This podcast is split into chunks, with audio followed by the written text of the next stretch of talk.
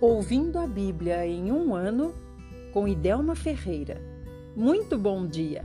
Hoje é dia 21 de maio de 2021, sexta-feira. Estamos trabalhando há seis dias e amanhã, sétimo e último dia da semana, é dia de descansarmos nos braços do Senhor depois de seis dias trabalhados. Aleluia! Cada um de nós tem o seu trabalho tem aquilo que Deus pôs no seu coração para que seja feito. Às vezes com renda, às vezes sem renda, mas todos trabalhamos para o Senhor. O salmo que o Senhor nos dá hoje é 118, do 1 até o 18. Deem graças ao Senhor, porque Ele é bom e o seu amor fiel é dedicado, dura para sempre.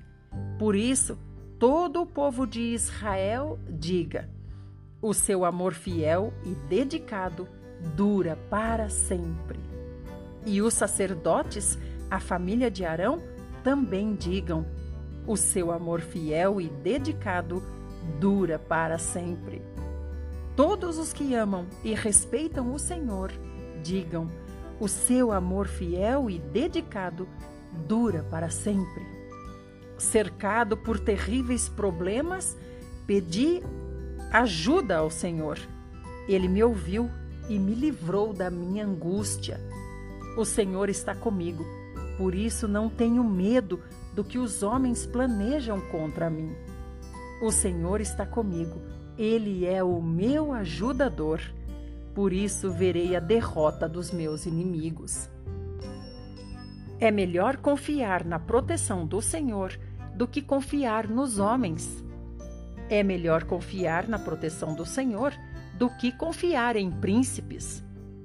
Os exércitos de todas as nações me cercaram, mas eu venci a batalha e destruí meus inimigos em nome do Senhor. Cercaram-me por todos os lados, mas eu venci a batalha em nome do Senhor. Meus inimigos me cercaram como um enxame de abelhas, mas logo foram queimados como ramos secos numa fogueira. Eu os venci em nome do Senhor. Eles me atacaram violentamente para me destruir, mas o Senhor não me deixou cair. O Senhor é a minha força e o meu cântico. O Senhor é a minha salvação. As notícias alegres sobre a salvação são dadas em alta voz nas tendas de quem obedece ao Senhor. Porque o braço direito do Senhor age com poder. A mão direita do Senhor é exaltada, o poder do Senhor nos deu vitória. Não serei destruído, pelo contrário, viverei para anunciar as maravilhas do Senhor. O Senhor me castigou duramente, mas não me deixou morrer. Agora vamos para Provérbios 15, do 24 até o 26. O homem justo vai subindo pelo caminho da vida, para que não desça à sepultura o homem derruba a casa do orgulhoso, ou melhor, o Senhor derruba a casa do orgulhoso, mas protege a propriedade da viúva. O Senhor odeia os planos do perverso, mas se alegra de palavras ditas com bondade. Vamos para o Evangelho de João, capítulo 12, a partir do verso 12 até o 36.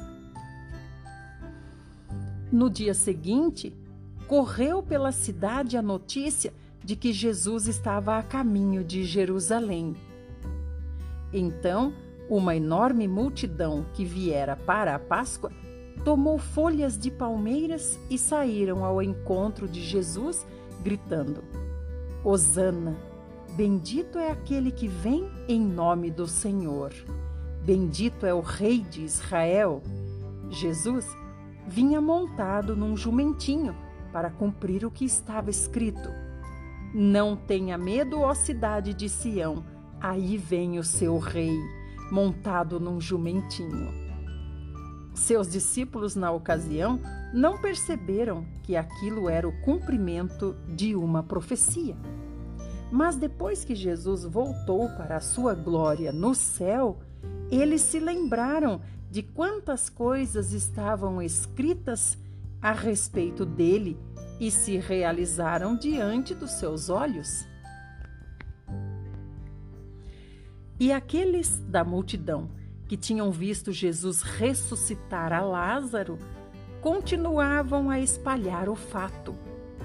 Esta era a principal razão por que tantos saíram para encontrar Jesus, pois tinham ouvido falar desse poderoso milagre, a, ressurrei a ressurreição de Lázaro. Então os fariseus disseram uns aos outros: Estão vendo que nada conseguimos? Vejam, todo mundo vai atrás de Jesus.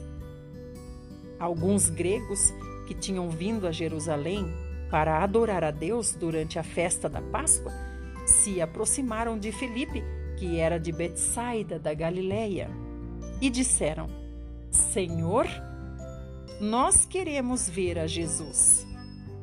Felipe falou com André a respeito disso e os dois foram juntos falar com Jesus.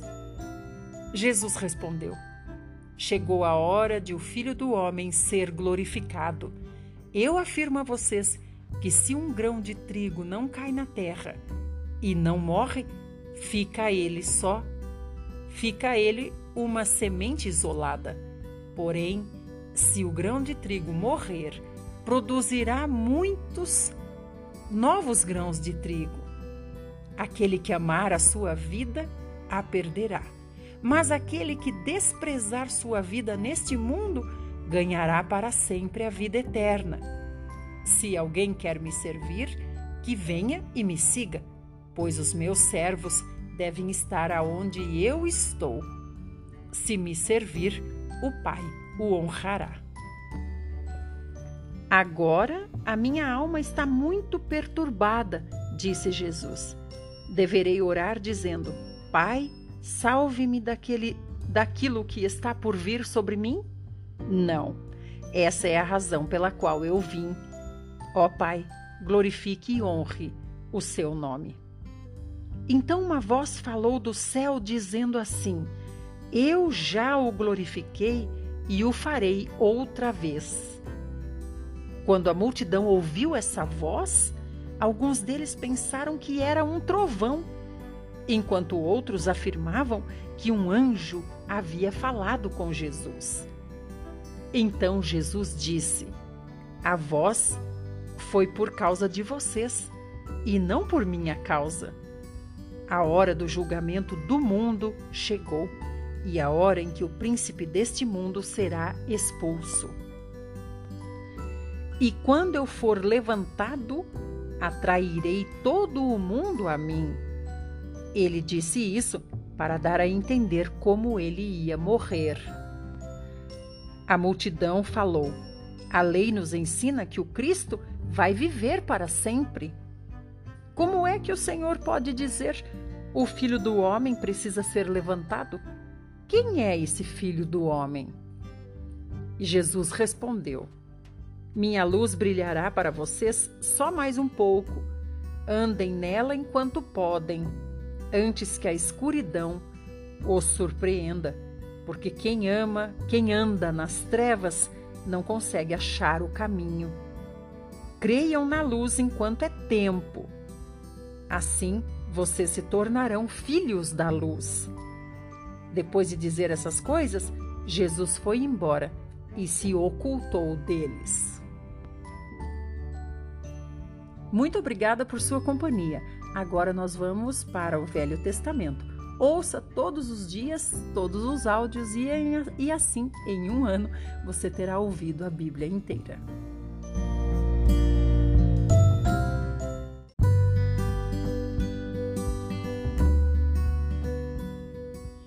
Primeiro livro de Samuel, hoje, do 29 até o 31. O exército filisteu se reuniu em Afeque e os israelitas acamparam junto à fonte de Jezreel. Enquanto os comandantes filisteus conduziam seus soldados por grupos de cem e de mil, Davi e seus homens iam na retaguarda com o rei Aques. Porém, os comandantes filisteus perguntaram: O que esses israelitas estão fazendo aqui? E o rei Aques respondeu para eles: Este é Davi, o homem que era servo de Saul, rei de Israel. Ele está comigo há mais de um ano. E desde que chegou, não encontrei nenhuma falta nele. Mas os comandantes filisteus se iraram muito contra o rei Aques. Mande esse homem de volta, exigiram eles. Eles não vão à batalha com o nosso exército, porque vão lutar contra nós. Existe algum meio melhor para ele fazer as pazes com o seu senhor do que voltar-se contra nós no meio da batalha? Não é este o Davi de quem as mulheres de Israel cantavam em suas danças? Saul matou seus milhares e Davi matou suas dezenas de milhares? Então o rei Aques chamou Davi e disse para ele: Juro pelo nome do Senhor que você tem sido correto e leal comigo. Nenhum mal achei em você desde o dia em que você chegou até hoje. Mas os meus comandantes não o aprovam. Por favor, Davi, não deixe esses oficiais irritados. É melhor você voltar em paz. O que eu fiz para merecer este tratamento? perguntou Davi. Por que não posso lutar contra os seus inimigos, rei Aques? Mas o rei Aques insistiu: Quanto a mim, você é tão perfeito como um anjo de Deus. Porém, os meus comandantes não querem ter você na companhia deles nessa batalha. Levante-se, pois, de madrugada, junto com os servos que vieram com você, e assim que clarear o dia, vai embora. Assim Davi e seus homens levantaram de madrugada e voltaram à terra dos filisteus, enquanto o exército filisteu prosseguiu em marcha para Jezreel. Três dias depois, quando Davi e seus homens chegaram à cidade de Ziclag, viram que os amalequitas tinham atacado a cidade e tinham queimado completamente a cidade. Não mataram ninguém, mas levaram embora todas as mulheres, os jovens, as crianças e os idosos e foram pelo seu caminho. Quando Davi e seus homens olharam para aquelas ruínas e compreenderam que suas famílias tinham sido levadas prisioneiras, choraram em alta voz até não terem mais lágrimas.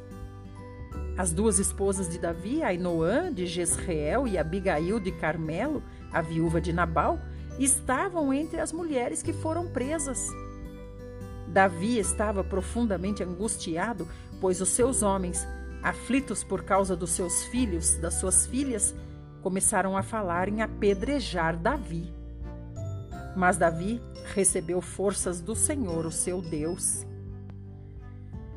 Então disse Davi ao sacerdote Abiatar: Traga-me aqui o colete sacerdotal. E Abiatar o trouxe a Davi. E Davi perguntou ao Senhor: Devo perseguir esse bando de invasores? Eu os alcançarei? perguntou para o Senhor. E o Senhor respondeu para Davi: Sim, vá atrás deles. Você os alcançará e conseguirá recuperar tudo o que eles tomaram de vocês.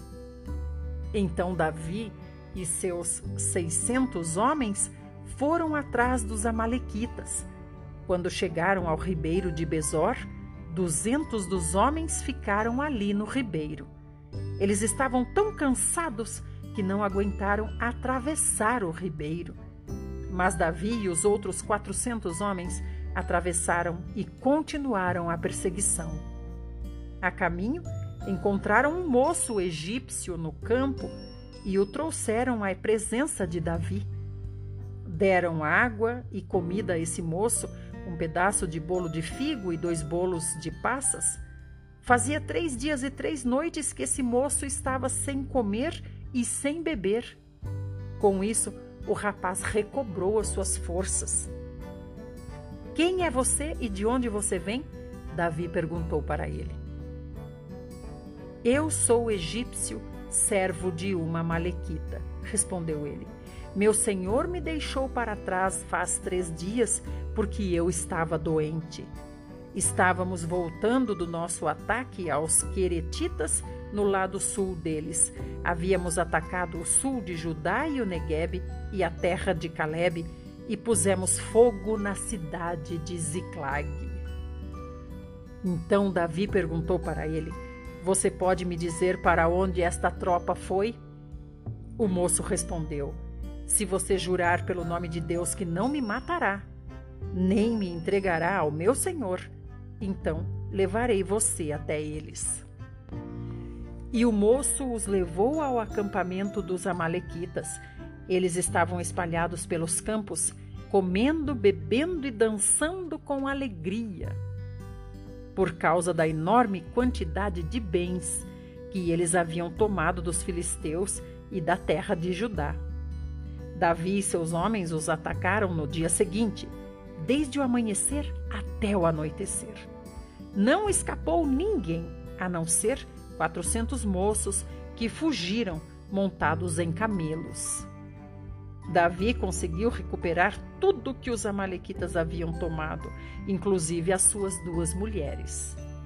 Não faltou coisa alguma, nem pequena, nem grande, nem os filhos, nem as filhas, nem os bens, nem qualquer coisa que os Amalequitas tinham levado. Davi também tomou todos os rebanhos e os levou diante dos outros animais, dizendo: Este é o despojo de Davi. Quando chegaram ao ribeiro de Besor, onde estavam os duzentos homens que não puderam ir junto porque estavam cansados demais, eles saíram para receber Davi o povo que vinha com ele e o povo que vinha com Davi. Ao aproximar-se com os seus soldados, Davi cumprimentou os duzentos que ficaram descansando porque não puderam atravessar o ribeirão, os cumprimentou com muita alegria. Mas alguns vadios dentre os homens de Davi declararam assim: Esses duzentos não foram com a gente por isso, eles não devem receber nada. Levem as suas mulheres e os seus filhos e vão embora. Porém, Davi respondeu: Não, meus irmãos. O Senhor nos guardou e nos ajudou a derrotar o inimigo que tinha nos atacado. Acaso vocês pensam que alguém vai dar-lhes ouvido? Haverá uma parte igual para cada grupo uma parte para os que foram à batalha e outra parte para os que tomaram conta da bagagem. Daquele dia em diante, Davi estabeleceu esse princípio como lei para todo Israel, e assim é até hoje. Quando Davi chegou à cidade de Ziclag, mandou aos líderes de Judá uma parte do que haviam trazido, dizendo: Eis um presente para vocês. Nós tomamos isso dos inimigos do Senhor. Os presentes foram enviados aos líderes das seguintes cidades: de Betel, de Ramote do Sul, de Jatir, de Aroer, de Sifimote, de Estemoa, de Racal, das cidades dos Jerameelitas e das cidades dos Queneus, de Ormá, de Borazã, de Ataque, de Hebron, e de todos os lugares em que Davi e seus homens haviam estado. Nesse meio tempo, os filisteus começaram a batalha contra Israel e os israelitas fugiram deles e muitos foram mortos no monte Gilboa. Os filisteus cercaram Saul por todos os lados e mataram os seus filhos, Jonatas, Abinadab e Malquizua.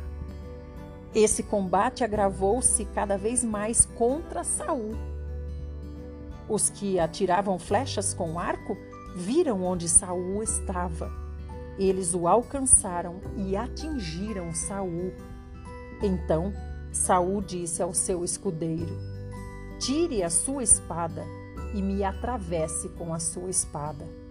Antes que esses filisteus, adoradores de deuses falsos, me prendam e me torturem. Porém, o moço de Saul teve medo de matar Saul.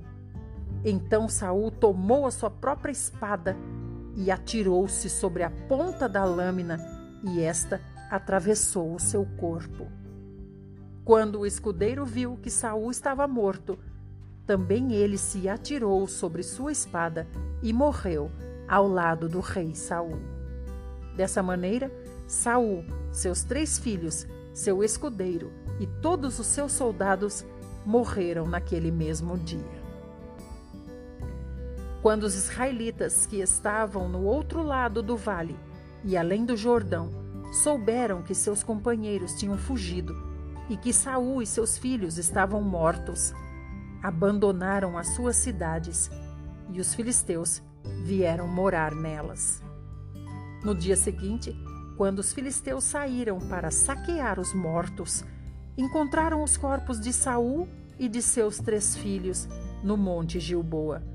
Cortaram a cabeça de Saul e tiraram as armas que ele possuía, e mandaram mensageiros por toda a terra dos filisteus para anunciarem a notícia nos templos das suas imagens e ao povo da sua terra. As armas de Saul foram colocadas no templo de Asterote, e o corpo de Saul foi amarrado ao muro de bet Mas quando os moradores de Jabes de Gileade ouviram o que os filisteus tinham feito com Saul, os guerreiros mais corajosos dessa cidade viajaram a noite inteira até bet desceram do muro os corpos de Saul e dos seus filhos e os trouxeram a Jabes, onde foram queimados. Depois sepultaram os seus restos debaixo de um carvalho em Jabes e jejuaram durante sete dias. Muito obrigada por estar aqui e por desfrutar dessas histórias maravilhosas, histórias de amor entre Deus e o homem. Vamos continuar estudando a Bíblia e nos preparando para a volta do Senhor. Se você quer participar das gravações desses áudios, Venha para o YouTube. Todos os dias às seis e meia da manhã, nós estamos ao vivo no YouTube fazendo e comentando essas gravações. Até lá!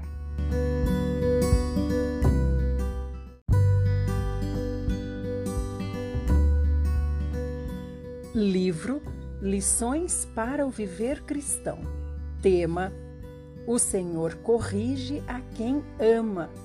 Página 255 a disciplina de Deus.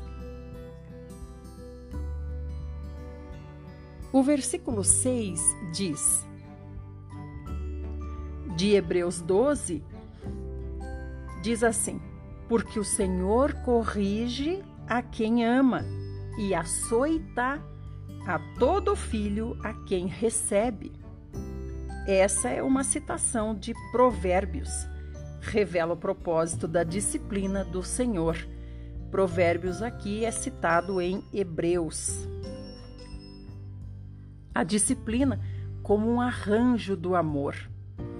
Deus não tem tempo para lidar com todas as pessoas do mundo. Ele disciplina apenas aqueles a quem ele ama. Ele nos disciplina porque nos ama e quer fazer de nós vasos. Deus não tem tempo para disciplinar todas as pessoas do mundo, mas disciplina os próprios filhos seus, porque os seus filhos ele ama. Portanto, a disciplina é a provisão do amor de Deus. O amor arranja o ambiente no qual nós devemos estar. Chamamos esse arranjo de a sua disciplina, a disciplina de Deus. O amor é a medida para tudo que vem no nosso caminho. O amor encomenda as coisas que encontramos no dia a dia. Vem de Deus. Essa medida é a sua disciplina. A disciplina visa nosso maior proveito e visa levar-nos ao objetivo mais elevado da criação de Deus. E açoita a todo filho quem recebe? Todos os que são disciplinados têm base para dizer que Deus os recebe. O açoite não é sinal de rejeição de Deus, mas prova da sua aceitação. Digo novamente, Deus não tem tempo para lidar com todos. Ele quer despender o tempo dele com os filhos, a quem ele ama e a quem recebe. A disciplina é a educação do pai. Uma vez que se tornou cristão, você deve estar preparado para aceitar a disciplina da mão de Deus. Se você não é filho de Deus, Deus não vai importunar você. Deus o deixará viver sem disciplina e andar no seu próprio caminho. Mas uma vez que você aceitou o Senhor Jesus como seu Salvador, uma vez que você nasceu de Deus e se tornou filho de Deus, você deve estar preparado para receber a disciplina de Deus, seu pai. Nenhum pai tem tempo para disciplinar os filhos dos outros. Se o filho do vizinho é bom ou é mau, não é preocupação desse pai. Um bom pai, no entanto, sempre irá disciplinar o próprio filho de maneira bem definida. Ele lidará com o filho rigorosamente, segundo os padrões que colocou na sua mente. Não irá disciplinar o filho de forma irracional ou fortuita. Irá educar o filho, por exemplo, dentro de alguns padrões de honestidade, de diligência, de longanimidade e também de aspirações nobres. O pai prepara certo currículo para disciplinar o seu filho. O pai molda o filho para ter certo caráter. Da mesma forma, desde o dia em que fomos salvos, Deus nos preparou um currículo. Ele quer que aprendamos certas lições a fim de sermos conformados à natureza dele, à natureza de Deus.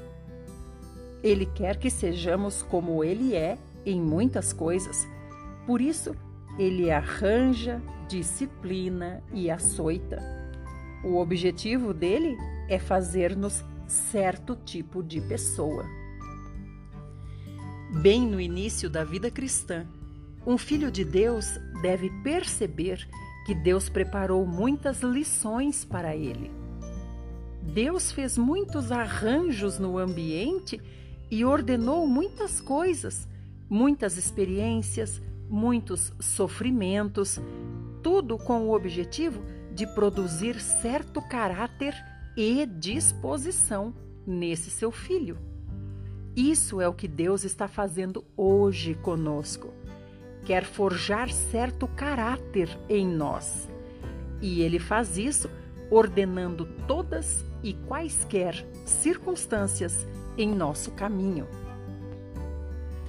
No minuto em que nos tornamos cristãos, devemos perceber que a mão de Deus nos está guiando em todas as coisas. As circunstâncias ordenadas virão e os açoites também virão. Assim que sairmos do reto caminho, os açoites de Deus virão sobre nós e nos farão voltar para o caminho certo. Cada filho de Deus deve estar preparado para aceitar a mão disciplinadora de Deus, seu Pai. Deus nos disciplina porque somos filhos dele. Ele não perde tempo com os outros. Não tem tempo para disciplinar os que não são seus filhos amados. Não tem tempo para reprovar os que ainda não foram recebidos como seus filhos. Açoites e disciplina são expressões do amor e da aceitação de Deus. Somente os cristãos têm parte nos açoites, somente os cristãos têm parte na disciplina de Deus. Muito obrigada por vir ouvir. Quero convidar você a estar conosco na gravação dos áudios.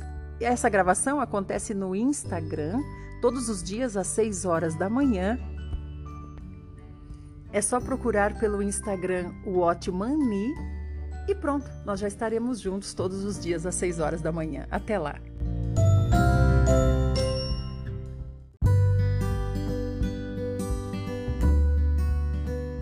Livro Lições para o Viver Cristão. Tema: A disciplina não é punição, mas glória. Página 257. A disciplina de Deus. O que estamos recebendo é disciplina e não punição. Punição é em retribuição aos erros de alguém, enquanto que disciplina visa educar. A punição vem porque se fez algo errado e relaciona-se com o passado da pessoa. A disciplina também está relacionada com os erros, mas visa o futuro da pessoa. Ela contém um elemento do futuro a disciplina tem um objetivo. Hoje fomos chamados para dentro do nome do Senhor e pertencemos ao Senhor Jesus. Agora precisamos estar preparados para permitir que Deus nos faça vasos de glória para Ele. Posso afirmar com muita segurança que Deus quer que cada um dos seus filhos o glorifique em certas áreas. Cada filho de Deus deve glorificar a Deus. Porém, cada um faz isso de maneira diferente. Uns glorificam a Deus de uma forma, outros glorificam a Deus de outra forma. Nós glorificamos a Deus através de diferentes circunstâncias. E o resultado é que Deus é plenamente glorificado. Cada um tem a sua parte e especialidade. Deus quer criar certo caráter em nós a fim de que nós o glorifiquemos. Ninguém está isento da mão disciplinadora de Deus. Essa mão opera para realizar as coisas divinas. Nunca vimos um filho de Deus isento da disciplina de Deus, isento da mão disciplinadora de Deus. Ignorar a disciplina é grande perda. É realmente grande perda quando os filhos de Deus não entendem a disciplina de Deus. Muitos têm uma vida tola aos olhos de Deus por muitos anos. Não têm como avançar, pois não sabem o que o Senhor quer fazer neles. Andam de acordo com a própria vontade e vagam no deserto de maneira selvagem, irrestrita e também sem objetivo nenhum. Deus não age desse modo. Deus é um Deus de propósitos. Ele faz as coisas visando moldar em nós um caráter específico a fim de que glorifiquemos o nome dele. Toda disciplina visa levar a nós adiante nesse caminho. Muito obrigada por vir ouvir. Quero convidar você para participar das lives onde nós gravamos esses áudios. É só você acessar o Otmani no Instagram e todos os dias às seis da manhã nós podemos nos encontrar lá. Até lá então!